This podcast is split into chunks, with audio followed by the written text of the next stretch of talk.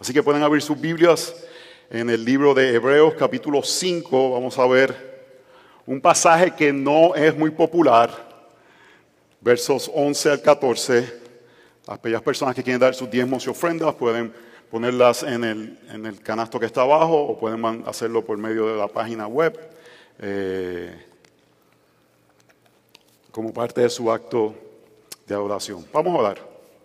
Que, Señor, queremos ver a Cristo queremos ver a Cristo en este pasaje tan importante en la carta de los Hebreos, donde tú llamas a tu pueblo a la madurez Parte del deseo, del conocimiento, no es que tengamos mentes llenas de información, sino que podamos ser sabios y aplicarlos en aspectos del día a día.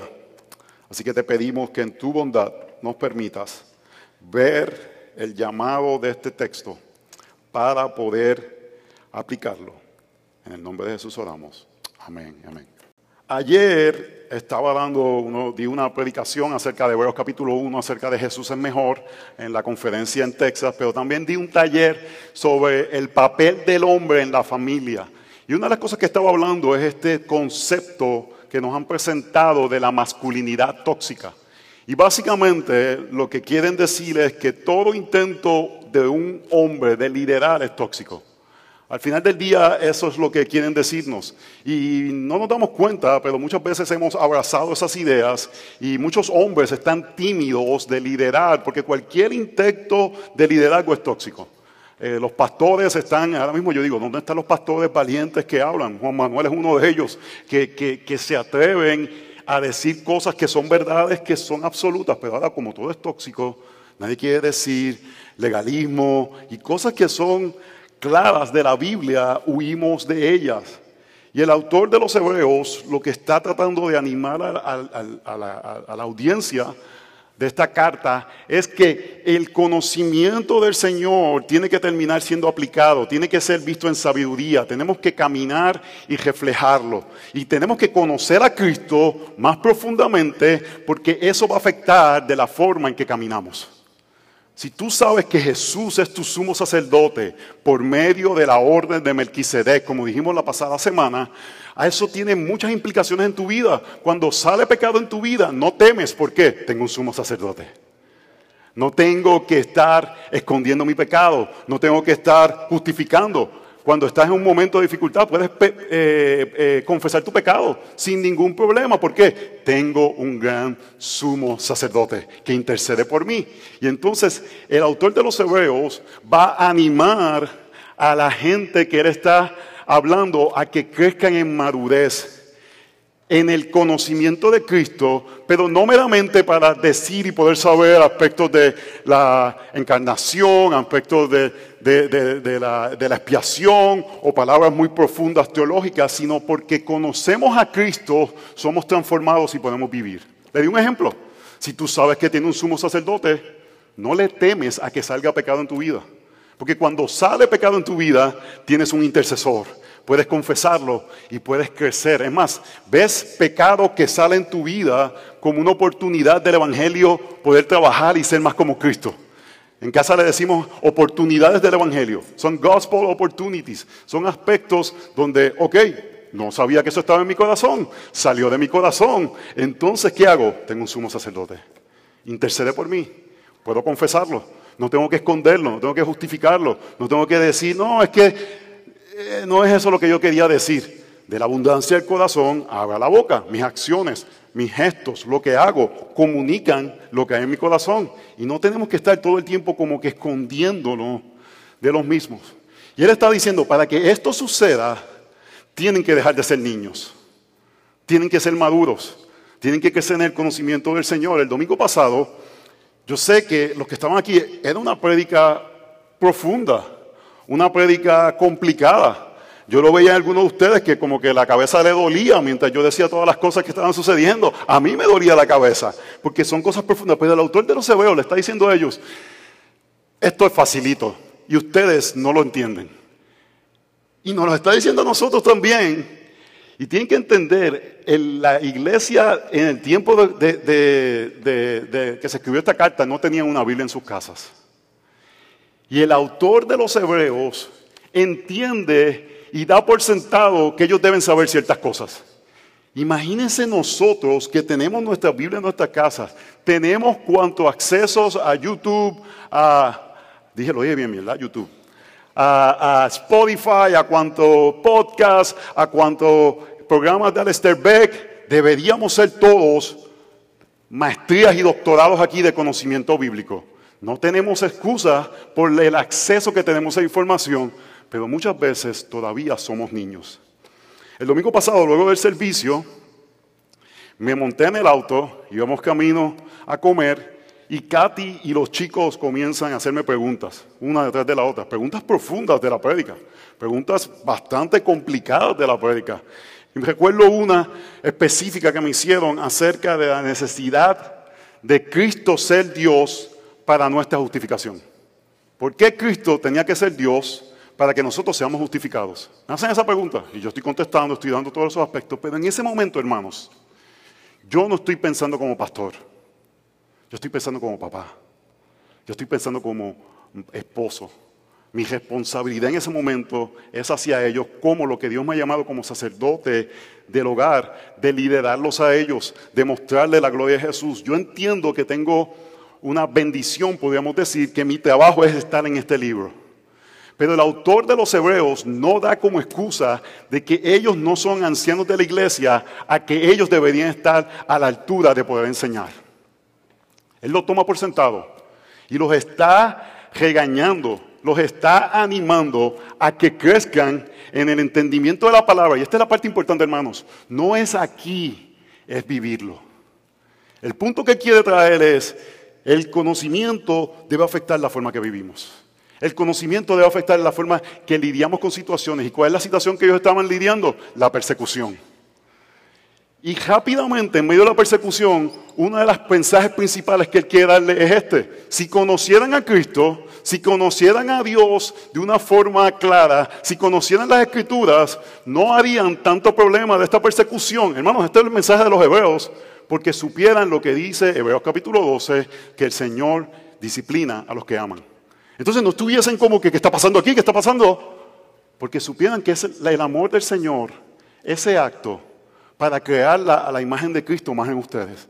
Pero como no han conocido a Cristo, pretenden o piensan que esto es un castigo, que esto es algo malo que le está sucediendo, que es lo que hemos hecho. Y eso ha creado, y ha creado conmoción y separación en la comunidad de creyentes al punto que pareciera que ellos no respetaban el liderazgo de los pastores. Y él está diciendo, la forma que se resuelve todo esto es conociendo a Cristo. Así que les anima y les exhorta a que conozcan más profundamente a nuestro Señor. Hermanos, si realmente creemos en el sacerdocio de todos los creyentes, ¿entienden ese concepto? de que ahora todos tenemos acceso a Dios por medio de Jesús. No solamente un sacerdote, sino cada uno de nosotros tenemos la oportunidad de llegar al trono de la gracia.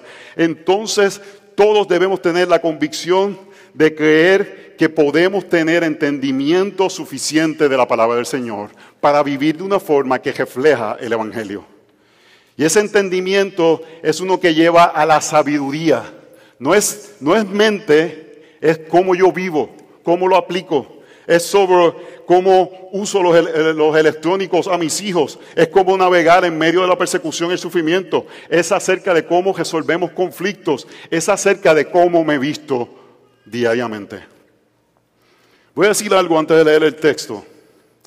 Por un lado, lo que ha pasado es que tenemos dos extremos que no nos permiten vivir muchas veces de la forma que debemos vivir. Por un lado está el extremo del pentecostalismo, que nos presentan emociones y emociones parecieran que es madurez. Un hermano pentecostal te dice, mira, es que yo tuve una experiencia, es que yo vi una cosa que salía del cielo y vi este momento y se me erizaron los pelos y eso afirma su madurez. Pero después van y viven de forma inmadura.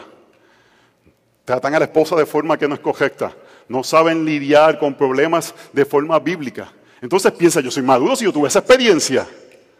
Pero por otro lado tenemos quizás el otro extremo de los reformados o calvinistas, que todo es acerca de qué tanto sé. yo me sé toda la Biblia, pero nuevamente no saben aplicarla. Y el texto nos está diciendo que debemos de crecer en madurez para poder discernir entre lo bueno y lo malo. En el día a día, cómo yo vivo, cómo actúo, cómo reacciono.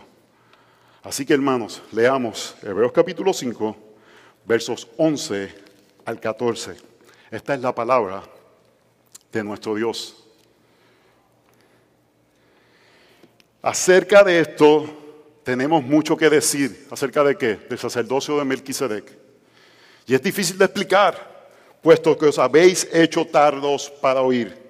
Pues aunque ya debería ser maestros, otra vez tenéis necesidad de que alguien os enseñe los principios elementales de los oráculos de Dios. Y habéis llegado a tener necesidad de leche y no de alimento sólido. Porque todo el que toma solo leche no está acostumbrado a la palabra de justicia porque es niño. Pero el alimento sólido es para los adultos, los cuales por la práctica tienen los sentidos ejercitados para discernir el bien y el mal. Hermanos, esta es la palabra de nuestro Dios que es para cada uno de nosotros y que tiene que ver cómo vivimos para el Señor. El autor de los Hebreos, que no sabemos quién es, pero desde mi perspectiva más y más yo pienso que es el apóstol Pablo, entiende que parte del problema de esta comunidad de creyentes que dijimos que eran judíos de trasfondo griego, parte del problema es que no saben cosas que deberían saber. No saben cosas que deberían saber. Y parte de no saberlo es que no saben vivirla. Él no está diciendo, tienen que tener más conocimiento. Vamos a ver que, que, Él va a muchas aplicaciones de parte de cómo ellos deberían vivir en los capítulos 12 y 13 de la carta. Y lo que está diciendo ellos es la falta de conocimiento, lo tardos que han sido para escuchar, hacen que no sean sabios. Lo que Él está diciendo en este texto es, porque no escuchan, porque no están, eh, no están escuchando claramente, porque sus corazones se están endureciendo, no son sabios. ¿Se acuerdan de la prédica de Isaías 28? Yo sé que digo eso y no se van a acordar, pero cuando les diga esto se van a acordar. Bla, bla, bla, bla, bla. Ahora se acordaron, ¿verdad? La prédica de Isaías 28 es el, profeta Isaías está diciendo que hay personas que hacen ritos religiosos y es como si fueran palabras vacías. Isaías 28 dice, porque dice, mandato sobre mandato, mandato sobre mandato, línea sobre línea, línea sobre línea, un poco aquí, un poco allá. Es básicamente una religiosidad que si hago ciertas cosas, estoy bien con Dios. Y no este sentido de conocer profundamente a nuestro Señor para que ese conocimiento transforme nuestras vidas, porque al conocer su carácter, su carácter es reflejado en nosotros. Y podemos mostrarlo al mundo. Es repetir cristianismos, pero nuestra vida no refleja ese cristianismo. ¿Se acuerdan? Quizás algunos de ustedes, yo me crié en iglesias que no nos decíamos, ¿cómo estás? Decía, varón de Dios. Y uno comienza a tener ciertos tipos de comunicaciones y ciertas formas que uno actúa que te hacen ser creyente o no creyente. Eh, y en nuestra iglesia pudiera ser la centralidad del Evangelio. Hermanos, pero si tú dices la centralidad del Evangelio como bla, bla, bla, bla, bla, bla, bla, porque si es lo que se dice aquí, y no lo ves como la forma de que necesito a Cristo para poder perdonar, necesito a Cristo para poder ser sabio, necesito ver su gloria, sino digo, no, no, no, vamos a ver la centralidad del Evangelio en todo, la centralidad del Evangelio para guiar, para comer, para el matrimonio, y, comenzamos a bla, bla, bla, bla, bla, bla, bla, bla, bla, bla. Y el, el apóstol está diciendo aquí, o el autor de los Hebreos, necesitan crecer porque son niños, porque no están reflejando en su vida, cosas que son claras. En Hebreo capítulo 12 y en Hebreo capítulo 13, Él muestra las cosas que estaban sucediendo. Estaban teniendo dificultad reconciliándose, estaban endureciendo sus corazones, estaban eh, manchando la cama de, de matrimonio, estaban siendo rebeldes contra sus líderes. Y es bla, bla, bla, bla, bla los domingos, pero vivo como quiero en la semana. Porque al final del día es sabiduría propia. en lugar de someternos a la palabra de Dios. Usted sabe cómo crecemos en madurez. Esto es un, aspecto de cómo crecer en madurez. Un, cristiano maduro actúa de esta forma. En medio de una dificultad, su primera pregunta es, ¿qué dice la palabra del Señor? ¿Qué dice la palabra del Señor? ¿Qué es el próximo paso que debo tomar? Quiero que mi conciencia no me permita moverme o hacer o dejar de hacer. A veces la conciencia te para de hacer cosas, pero a veces la conciencia te debe impulsar a hacer cosas. Y es porque fuiste a la palabra del Señor y estás en medio de una situación. Ponle que sea persecución, que es lo que la Biblia me dice que tengo que hacer. Ponle que sea problemas de relaciones, que es lo que la palabra de Dios me dice que debo hacer. Pero preferimos escucharnos a nosotros mismos. Y no somos sabios. Porque somos sabios en nuestra propia opinión y la sabiduría en nuestra propia opinión no es sabiduría. La Biblia dice que es necedad. Yo se los dije que este, este, este, este, sermón iba a ser más fuerte. El de la semana pasada era bien bueno. Hermanas, la semana que viene hay uno más. Eh, porque la semana pasada Jesús es nuestro sumo sacerdote. El de ahora es, hemos sido talos para escuchar.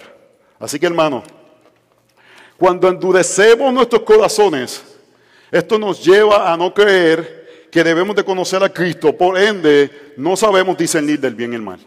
No sabemos discernir del bien y el mal. Porque no conocemos a Cristo, y esto es importante hermanos, no puedes ver tu pecado. No puedo ver mi pecado. Áreas de dureza en nuestro corazón es porque no vemos a Cristo. Porque si viéramos a Cristo, sería fácil ver nuestra dureza. Punto número uno, somos tardos para oír, nos endurecemos. En el día de ayer yo venía de Amarillo, Texas, hermano.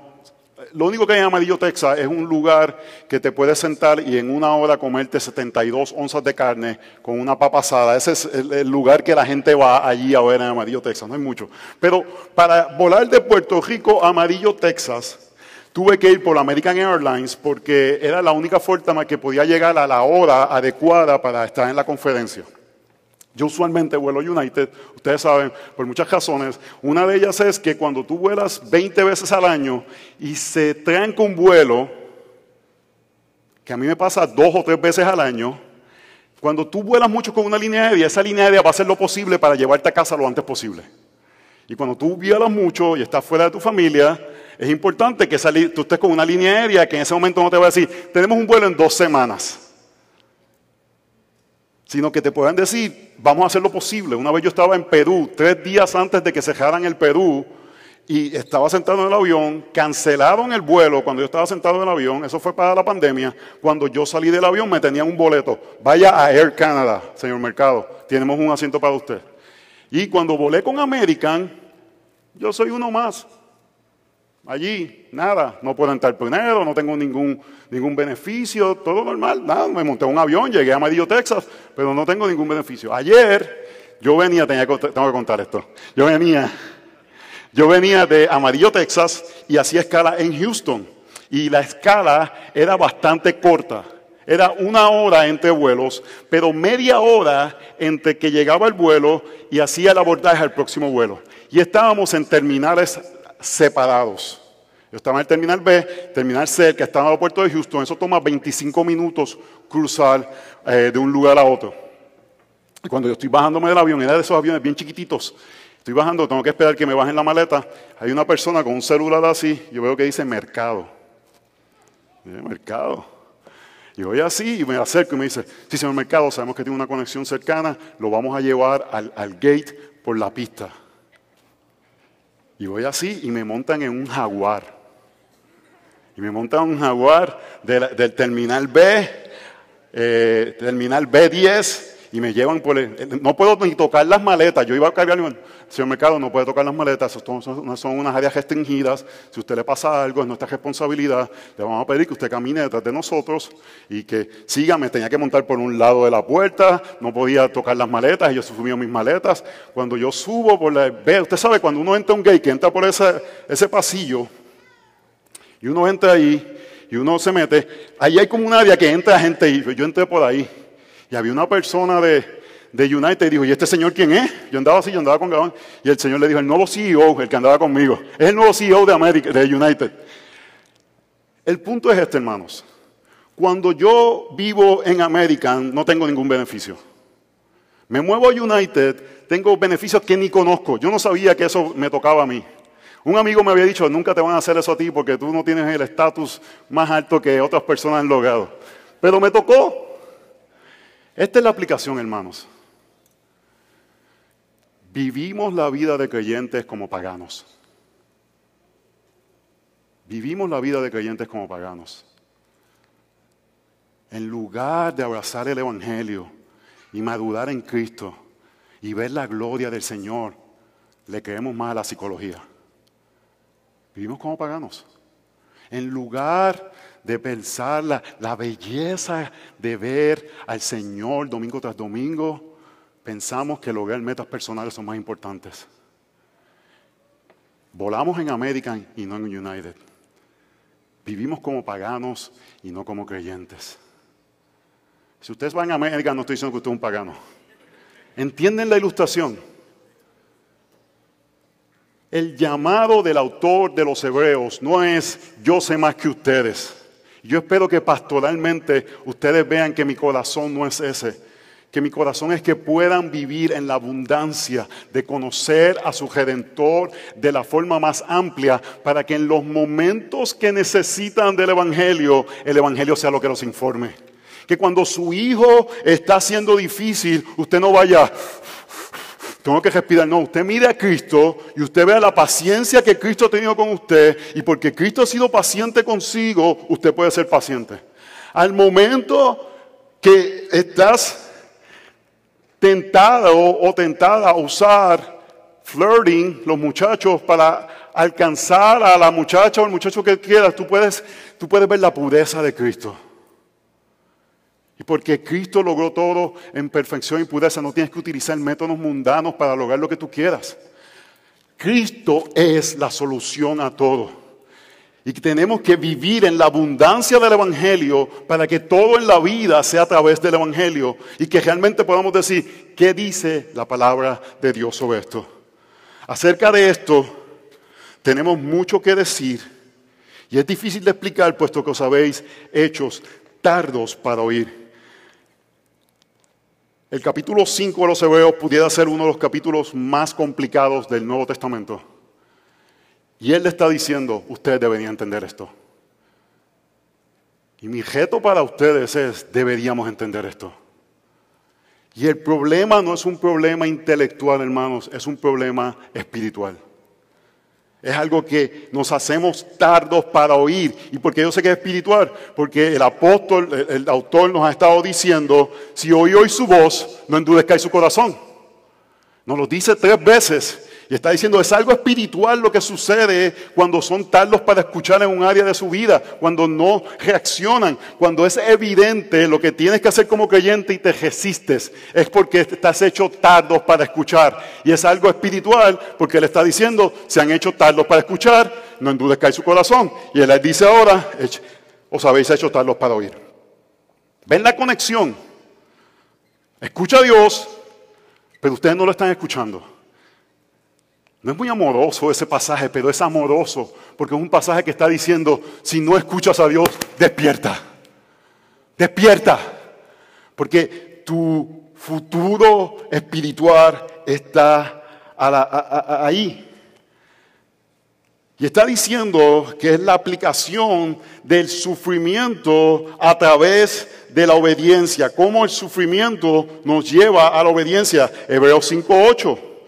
Y viene del capítulo 5 y dice, y aunque era hijo, hablando de Cristo, aprendió obediencia por lo que padeció. ¿Qué es lo que está diciendo ahí? Aunque era hijo, uno pensaría, porque era el hijo de Dios, iba a tener todos los beneficios, pero está diciendo, aunque era hijo, Dios le hizo que aprendiera obediencia por el medio del padecimiento. O sea que el padecimiento es un instrumento didáctico en nuestras vidas para ser más como la imagen de Dios. Y esa es una verdad que debemos de abrazar constantemente, hermanos. Y es una verdad que huimos de ellas. Nadie quiere decir, Señor, dame más sufrimiento porque te, quiero ser más como Cristo. Pero la realidad es que cuando llega, debemos de decir, Señor, esto es un instrumento didáctico para yo ser más como Cristo, porque tu Hijo perfecto, que no pecó, tú utilizaste el sufrimiento para que aprendiera obediencia. Y habiendo sido hecho perfecto, vino a ser fuente de eterna salvación para los que le obedecen. Y ahí obediencia en el contexto es que confianza en el sufrimiento. Cristo confió en medio del padecimiento, creció en obediencia, nosotros crecemos en obediencia en medio del sufrimiento. No crecemos cuando no conocemos a Cristo y no conocemos su carácter. Hermanos, yo quiero ser bien pastoral. Yo no estoy diciendo que el sufrimiento no es difícil. Yo no estoy diciendo que el sufrimiento no es algo que, que, realmente afecta a nuestras almas. Yo estoy diciendo una realidad bíblica. Dios utiliza el sufrimiento para nuestro bien. Son dos verdades. Y mientras no abrazamos eso, y no abrazamos la realidad de Cristo como el perfecto que padeció para crecer en obediencia para nuestra salvación, vamos a huir de procesos que Dios quiere hacer en nosotros. Y Él está diciendo, esto, todo esto es difícil de explicar, porque os habéis hecho talos para oír.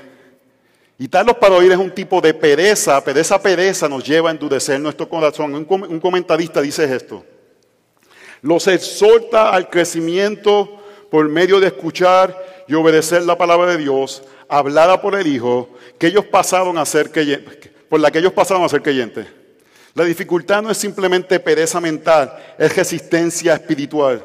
No están dispuestos a trabajar las implicaciones profundas del Evangelio en sus vidas y su continuidad en la existencia como cristianos depende de qué tan preparados estamos para escuchar lo que Cristo dice. Voy a repetir lo último que dice. No están dispuestos, la pereza es, no están dispuestos a trabajar las implicaciones profundas del Evangelio en sus vidas. Eso toma trabajo, hermanos. Cuando tú tienes que perdonar, tú tienes que decir cuáles son las implicaciones profundas del Evangelio en este momento. Cuando tú tienes que extender gracia, tú tienes que decir cuáles son las implicaciones profundas del Evangelio para yo actuar de una forma que refleja el carácter de Cristo. Cuando tú tienes que tomar pasos de paciencia con un hermano difícil, tú tienes que, ¿qué? ¿Qué tienes que hacer? Ver las implicaciones profundas del Evangelio en sus vidas. Porque la continuidad de la existencia como cristianos depende de qué tan preparados estamos para escuchar lo que Cristo dice. Pero si dejamos nuestros oídos, hermanos, si algo me mantiene en algunos momentos a mí despierto en la noche, es la posibilidad de que algunos de ustedes no lleguen.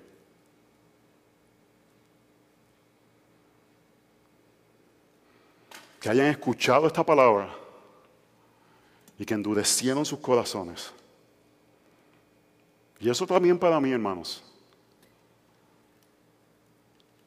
de que venimos solamente por el bla, bla, bla, bla, bla. Que nuestra motivación para venir es para que se acabe el servicio, que dejo solo hablar para salir y estar con mis amigos. Esta semana vi un, artículo de Desiring God que John Piper dice lo siguiente. Mientras más vivo y lo más cerca que estoy del cielo, lo más problemático que veo que hay tantas personas que se identifican como cristianos que dan muy poca evidencia de ser verdaderamente cristianos. Mi tristeza crece cuando considero que deben de haber millones de personas que creen que van para el cielo y que van a escapar del infierno, que no va a ser así porque no son verdaderos creyentes. Estas son personas que Cristo, esta parte importante que la escuches, que Cristo está en los márgenes de sus afectos, no en el centro transformador de sus vidas. Gente que escuchara en el día del juicio, nunca los conocí, departan de mí. Y él explica que ve gente por años en la congregación que no ves un pecado escandaloso en su vida, pero tampoco ves amor por Cristo. Y tampoco ves crecimiento en sus vidas. Hermanos, ser cristiano no es acerca de no adulterar o no seguir ciertas y seguir ciertas reglas. Es acerca de crecer en un conocimiento de Cristo que transforma nuestras vidas de tal manera que no podemos solamente actuar de la forma que Él nos pide. Y el problema que estaba sucediendo a estos hermanos es que no conocían a Cristo, no lo entendían, no entendían las implicaciones. Quizás se creyeron la mentira, ok, estamos en Cristo, no debemos sufrir. Llegó la persecución y estaban confundidos. Y por eso en Hebreos capítulo 11 Él le enseña a todos estos creyentes que con dificultades llegaron a la meta. Diciéndole, mira Abraham, el padre de la fe, tuvo dificultades. Mira Moisés, tuvo dificultades. Mira Sansón, bastante dificultades. Lo que está diciendo es, hermanos, somos más abrazamos más el Evangelio de la prosperidad de lo que creemos. Porque solamente pensamos de que en las escuelas nos van a hacer algunas cosas y como que nos volvemos locos. Pensamos que Montgomery County debe ser adaptados a nosotros. Y quisiéramos ver una comunidad que sea no hostil al Evangelio, pero si se vuelve hostil, hermanos, Cristo es suficiente para sostenernos. Y no nos podemos poner ansiosos. Así que, hermanos, mi llamado para ti, tú, mi temor de este texto es que las personas que van a llorar esta semana son las que menos deberían de llorar. Son las personas que sus conciencias están inclinadas hacia el Señor y tienen conciencias sensibles hacia el Señor.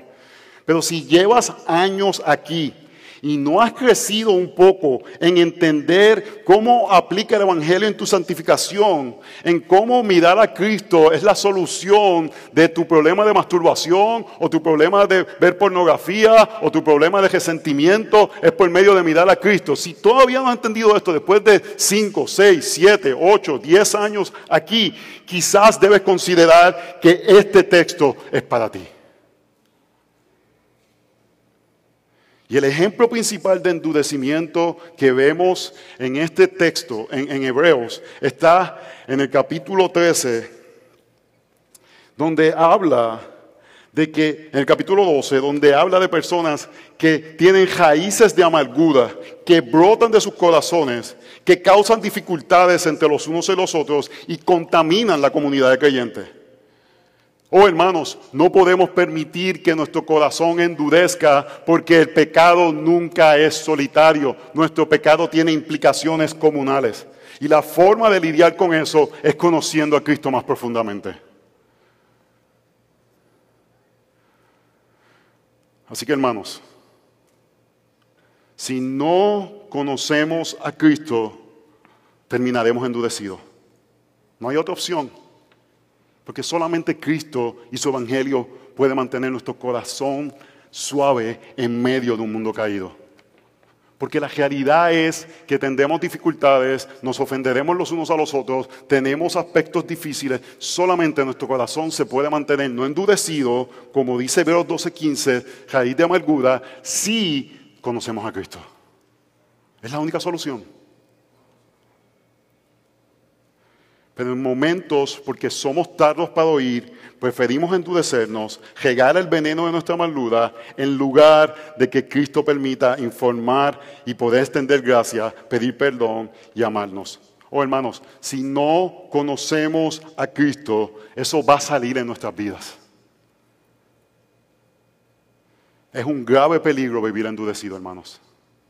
Si tú estás endurecido de alguna forma en tu vida, mi llamado pastoral, yo quiero que lo entiendan que lo hago con amor, lo hago con corazón para ti. Permite que el Evangelio hable de tu corazón, en el área que sea. Yo he contado, hermanos, mi papá fue bien difícil. Yo no soy víctima ni esclavo de mi papá. El Evangelio es suficiente. Es más, estoy agradecido por las cosas buenas que hizo.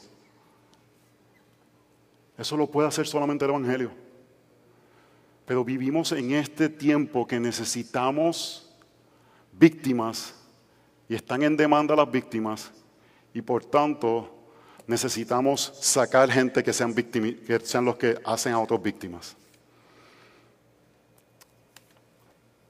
No hay forma que podamos vivir endurecidos. El endurecimiento nos lleva a no creer que debemos de conocer a Cristo, por ende no sabemos discernir el bien y el mal. Porque no conocemos a Cristo, no puedes ver el pecado. Y déjame decir, hermano, yo como que le prendí esto muy tarde y me, aquí dice que me queda 30 minutos, así que no se preocupe. Punto número dos, todavía son estudiantes, todavía son estudiantes. Lo que él está diciendo es, no han madurado, verso 12. Pues aunque ya deberían ser maestros, otra vez tenéis necesidad de que alguien os enseñe los principios elementales de los oráculos de Dios. Y habéis llegado a tener necesidad de leche y no de alimento sólido. Lo que quiere decir no es muy complicado y es esto, que los creyentes de esa comunidad no es que deberían ser ya todos pastores, él tiene claro que todos van a ser líderes, pero está diciendo que todos deberían tener la capacidad de enseñar. Y vemos eso en, en Primera de Juan, donde dice, todos tienen la unción. Y todos pueden, no tienen necesidad de que les enseñe. El, texto lo que quiere decir, hermanos, es que porque el Espíritu Santo está en nosotros, deberíamos tener todos la capacidad de entender la palabra del Señor y aplicarla a nuestras vidas. Especialmente en áreas que son claras. Oh, hermanos, hay cosas que si alguien ha tratado de crear conciencia y libertad de conciencia, soy yo. Hay cosas que, libertad de conciencia, ustedes saben lo que yo pienso de estos aparatitos. La mayoría de las iglesias se lo ha dado a sus hijos. Yo no digo que esto es pecado, porque sería pecado de mí decir que dar un celular es pecado. Hay libertad de conciencia, pero hay cosas que son claramente pecado. Y en este mundo decir eso es pecado, ahora es legalismo. ¿Por qué? Porque nos hemos hecho tardos para ser maestros. Nos hemos hecho duros para decir, ¿es que eso es pecado? no, hay otra. Maneras que nos comunicamos, maneras que vestimos, maneras que nos relacionamos, cosas que hacemos. Y no es legalismo decir que algo es pecado cuando es pecado. Es el bíblico, hermanos. Y quiero decir esto de la forma más pastoral posible con mucha gracia, hermanos, que hay en esta iglesia, muchas áreas de ánimo, muchas áreas que, debemos de estar animados. Hermanos, ver a adolescentes comunicándose la forma que lo hicieron hace poco en la reunión de fusión. Pero esto es un texto que pienso que en gracia soberana, especialmente los hombres, deben aplicárselo. Llevamos años haciendo discipulados de hombres. Dijimos, vamos a tratar que Josué lo haga. Y el crecer para mí, desde mi perspectiva, es muy leve. Es muy corto, es muy pequeño. ¿Cuántos de ustedes pudieran pararse a su familia y explicarle qué tiene que ver sobre la justificación y que, Jesús tenía que ser Dios para ser justificados? Somos tales para escuchar. Y se lo digo con todo el amor del mundo, porque es la vida espiritual de sus familias. Hemos sido tardos para escuchar. La exhortación está dirigida a todos los creyentes. Cualquiera que sea un creyente maduro debe poder guiar a otros a la madurez por medio de la palabra y el ejemplo de sus vidas. Y no diciendo yo creo, sino la palabra de Dios dice. Y él le dice algo aquí, le dice, alguien os enseñe los principios, tienen necesidad que alguien os enseñe, como que nuevamente, otra vez tenéis necesidad de que alguien os enseñe que los principios elementales de los oráculos de Dios, hermanos, el llamado a nosotros es enseñárselo las veces que sea necesaria. Mi tentación no puede ser decir, ay, otra vez tengo que decirle esto a estos hermanos. En Filipenses capítulo 3 dice, por lo demás, hermanos, regocijaos en el Señor. A mí no me es molesto escribiros otra vez lo mismo y para vosotros es motivo de seguridad. Asegúrense, hermanos, yo voy a seguir predicando a Cristo. Ese es mi llamado.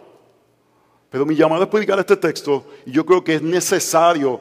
Cuando yo digo justificación y yo veo rostros aquí que nuevamente están diciendo, ¿qué significa justificación? Después de 15 años nos hemos hecho tardos para escuchar, hermanos. Y debemos de estar inclinados para aprender. Oye, si el dicho esa palabra justificación tantas veces, llámeme, explícamela. O puede ser que su corazón esté duro y por eso es que no le entra. Arrepiéntese entonces, para que pueda entender la gloria del Señor, hermano. Salmo 19 lo dice y yo lo creo. Esto no es acerca de neuronas, esto es acerca de espíritu.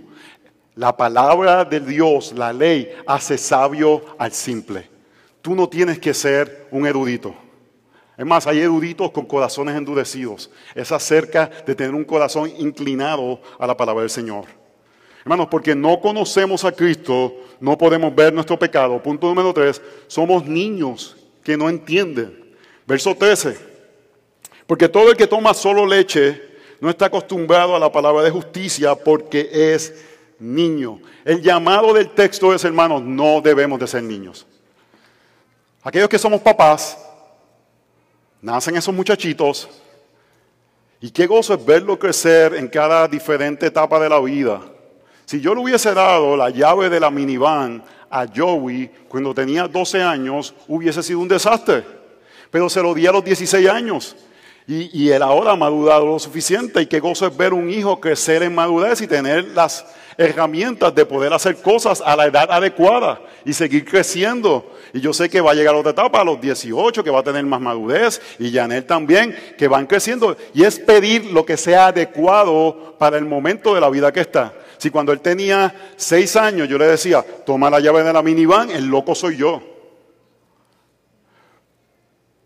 Pero el problema es si él tuviese 30 años y yo todavía estoy, pepito, pepito, pepito. No, parte del proceso es ir creciendo, cada persona desarrollándose. Y parte del problema es que nos quedamos como niños porque no conocemos a Cristo. Para algunos la tentación es, yo tuve una experiencia espiritual y eso me hace espiritual. Eso no importa. ¿Conoces a Cristo? Y para otros es, me he leído todos estos libros y hay mucho en mi cabeza. Eso no importa. Conoces a Cristo. ¿Y cómo sabes que conoces a Cristo? Cuando en el día a día, cuando en el momento difícil, sabes cómo aplicar la palabra del Señor. Ahí es que conoces a Cristo. Ese es el momento. Prepárense para una avalancha de ilustraciones de kayak. Josué tuvo una, experiencia de kayak en Puerto Rico y nosotros también de casualidad lo hicimos a esta misma época y hay ilustraciones galor de sacar de, ese, de, de, de esa experiencia. Uno va para ir a una laguna que va a ver este, esto que es la laguna que hace bioluminiscencia, o algo así por el estilo. Es una cosa increíble. Y uno va, y nosotros salimos a las 6 de la tarde, había luz, estaba todo, todo bien, todo visto, y estábamos kayakeando. Hay que kayakear como 40 minutos para llegar al sitio. Y uno saliendo, está de día, todo bien, llegamos, se oscureció, vimos eso, una cosa increíble, y de momento, hermano, uno se da cuenta que está de noche y te tienes que meter por ese canal, es un canal que llega a esa laguna, y ese canal está cubierto por, por, este, por mangle, mangrove, y a veces se pone pitch dark, oscuro, oscuro, que entonces así no ve la mano. Fácil es kayakear de día, hermanos. Fácil es hacer las diferentes maniobras de día. De noche, tú tienes que saber las maniobras, porque ni ves dónde pones la, la, la, la, paleta, ¿cómo se llama la cosa de ese? El remo. Mira si sé tanto. Yo cuando pequeño iba a campamentos de verano y parte del campamento de verano era hacer kayak, hacer remo, eran canoas en el lago Oaxaca en Puerto Rico. Y aprendí bastante a hacer canoa. Yo dije, ok, esto, tengo que acordarme, ok, tengo que parar. Ok, tú paras en el lado contrario que tú vidas porque quieres mantener. Entonces, todas esas cosas comencé a aplicarlas sin ver. A veces estaba kayakeando y había sargazo y se me, me tiraba yo mismo el sargazo encima pero no veía nada. Pero en ese momento de la oscuridad, en la persecución, en el momento difícil, es que tengo que conocer la palabra de Dios tanto que hago las cosas sin pensarlas. Y la canoa de mí, yo y mi acompañante, no voy a decir de este grupo quién era mi acompañante, iba bastante derechita. Había otra canoa que iba como bojacha en la oscuridad. No voy a decir quién iba en cuál. No voy a decir que y hay otras ilustraciones que después voy a utilizar de eso. Pero el punto es ese, hermanos. La madurez es que tú sabes qué hacer en el momento. Porque conoces la palabra del Señor y no dudas aplicarla. No es acerca de, de lo que yo pienso, de lo que me han dicho, de lo que mi experiencia me ha dicho, de lo que no, no, no, no. Esto es lo que dice la palabra del Señor. ¿Se acuerda lo que hablamos en, en el taller de relaciones? Esta palabra es difícil, pero yo creo que aquí hay muchos ingenieros y, y la van a entender. En ocasiones se activan protocolos cosas que tenemos que hacer. No es que las hacemos como que mecánicamente, pero el espíritu se activa en nosotros y nos dice, esto es lo próximo que tienes que hacer, esto es lo próximo que tienes que hacer, porque ya no eres un niño. No necesitas uno que te coja por la mano y te dice, mira, vente, vente, pídele perdón a este que te hizo algo malo. No, no, no, no. Los protocolos se activan porque el Espíritu Santo está trabajando y en la oscuridad de que tu mente está nublada, sabes qué hacer. Eso es madurez.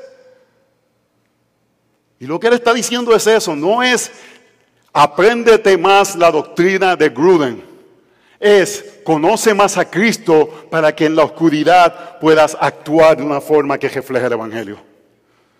Hermanos, estamos hablando que él dice que esa comunidad que estaban perdiendo sus casas, que algunos estaban siendo enviados a prisión y le está diciendo, ¿sabe cuál es el problema de ustedes?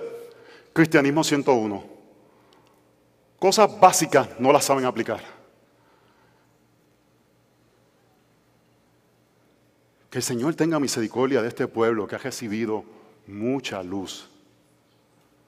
Y que sepamos qué hacer en los momentos que la palabra nos llama a actuar de forma que refleje el cristianismo bíblico. Porque no conocemos a Cristo, no puedes ver el pecado. Punto número cuatro, el fin es discernir, hermanos. Es que tus sentidos sean ejercitados. Verso 4.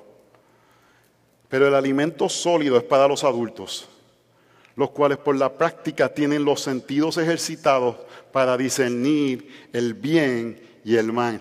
El fin de la exhortación, corrección fuerte, no es una, no es una corrección liviana, les está diciendo ustedes son niños, es lo que le está diciendo el autor a esa iglesia, están actuando como niños. El fin no es, yo estoy cansado de ustedes, maduren. El fin no es, deberían ser ya expertos en MacArthur. No, el fin es que ustedes puedan discernir lo que es bien y lo que es mal. Porque si no sabes discernir lo bueno y lo malo, si no sabes qué hacer con, la, con el remo en ese momento, te vas a ir fuera de, de la corriente.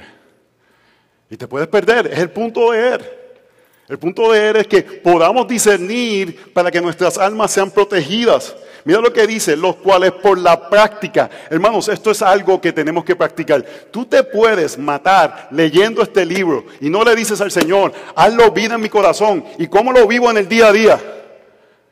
Busca mañana, piensa, cosas que vas a hacer y di, ok, ¿qué dice la Biblia sobre esto? Y quizás de aquí a unos años no tienes ni que hacerlo porque ya tu corazón está lleno de la palabra del Señor. Pero puedes vivir leyendo este libro y lo ciejas y vives para ti. No estás practicando, no estás creciendo, no sabes discernir, no sabes ver lo que es correcto o incorrecto. Y, y estás más en tu propia opinión, los cuales por la práctica. ¿Cuál es la práctica? Estar constantemente diciendo, ¿qué tengo que hacer en este momento, Señor? Y no solamente es como que, revélamelo, es qué dice tu palabra, Señor. ¿Qué dice tu palabra? Porque tu palabra es clara acerca de esto. ¿Qué es alimento sólido? En el contexto es la palabra de justicia. Y en ese contexto es que discierne entre el bien y el mal. El fin no es acumulación de información. El fin es sabiduría. ¿Quién es el que es sabio? El que discierne entre el bien y el mal. Oh, hermanos, yo le hago preguntas de vida a personas que considero sabias. Personas que lo veo y digo, mira, esa persona es sabia, mira cómo vive, mira lo que hace, mira lo que está haciendo, mira las cosas que está practicando. Observo y le pregunto, yo veo que tú eres sabio, ¿me puedes ayudar? ¿De dónde tú sacaste eso en la Biblia? Si me dicen, ah, no, es que eso fue algo que alguien me dijo. No, voy a otra persona. Me tiene que decir de dónde salió en la Biblia. Porque sabiduría sin la Biblia es necedad. Es la palabra del Señor la que tiene que informarnos para que sea ejercitado para poder discernir el bien y el mal. Hermanos, entiendo que hay cosas que son debatibles en la práctica y tienen que darse cuenta, entre el bien y el mal eso es en el día a día. Eso es las cosas que hago. Y yo entiendo que hay cosas debatibles que Romanos 14 nos permiten que diferenciamos y que cada cual va a rendir cuenta al Señor. Y yo espero que sepan que nuestro deseo como iglesia es ese. Pero hay cosas que son bien o mal. Madre que no tiene el discernimiento de ver la sensualidad en la ropa de una hija, eres una niña. Padre que no sabe que su hija está vestida sensualmente, eres un niño. Padre que escoge en psicología sobre lo que dice la palabra del Señor de la disciplina de un hijo de uno a cinco años, eres un niño. Entiendo lo que es el legalismo. Debemos de cuidarnos del legalismo, pero la solución no es ser permisivos en cosas claras. La solución es conocer a Cristo. Conocerlo a Él y nuestras conciencias serán activadas. Hace unas semanas alguien me dijo, gracias por pararte entre la cultura y la iglesia. Y yo me iba a tirar a llorar porque es duro, hermanos, es un peso, que parece que tú estás caminando solo. Pero lo más duro es creyentes que son niños y no saben discernir entre el bien y el mal. El punto es este del autor de los Hebreos. Este es el punto que está trayendo. Porque no conocemos a Cristo, no podemos ver el pecado porque no sabemos lo que es bueno y es malo. Así que el llamado es conozcamos a Cristo, hermanos. Conozcamos su belleza, conozcamos su, su esplendor, su gloria, para poder ver claramente lo que es el bien y el mal. Hermanos, en un mundo donde cada vez más y más nos gritan autonomía. Desen en cuenta, hermanos, el llamado LGBTQ, plus, minus, whatever, todas las cosas, las letras que van a seguir poniéndoles por ahí para abajo. Eso, la gente me, el otro día me llamaron de una conferencia, y con esto estoy terminando. Me dijeron, vamos a hacer una conferencia de este tema, te hemos visto hablando sobre esto, queremos que hables sobre el diseño original de Dios para la sexualidad y el cuerpo. Yo le dije, ¿puedo hablar de eso? Ese no es el problema. Ese no es el problema. Porque si un creyente no entiende que Dios creó hombre y mujer, eso es muy complicado, hermanos. Eso es cristianismo 101. Dios hizo hombre, hizo mujer. No, no, hombre lo creó, la mujer lo creó. No, no hay. Yo le digo, lo que hay que hablar es autonomía. Y eso nos encanta. Nos encanta autonomía. Decimos, esa gente LGBTQ, pero queremos vivir autónomos en nuestras vidas, en el día a día. Queremos decidir cómo hacer la vida, cómo hacer las cosas. Y cosas claras que son pecados, las suavizamos porque somos autónomos, porque no hemos conocido a Cristo en esa área. Conozcamos a Cristo, porque cuando conocemos a Cristo, hermanos, su amor su pureza ablanda nuestros corazones de que no es que Él me está quitando algo, es que Él me ama y quiere algo mejor para mí. Mientras no los conozcamos, vamos a luchar con Él. Y si en algún momento yo estoy violentando sus conciencias con algo, vengan y hablen conmigo, por favor. Pero el problema es autonomía, hermanos.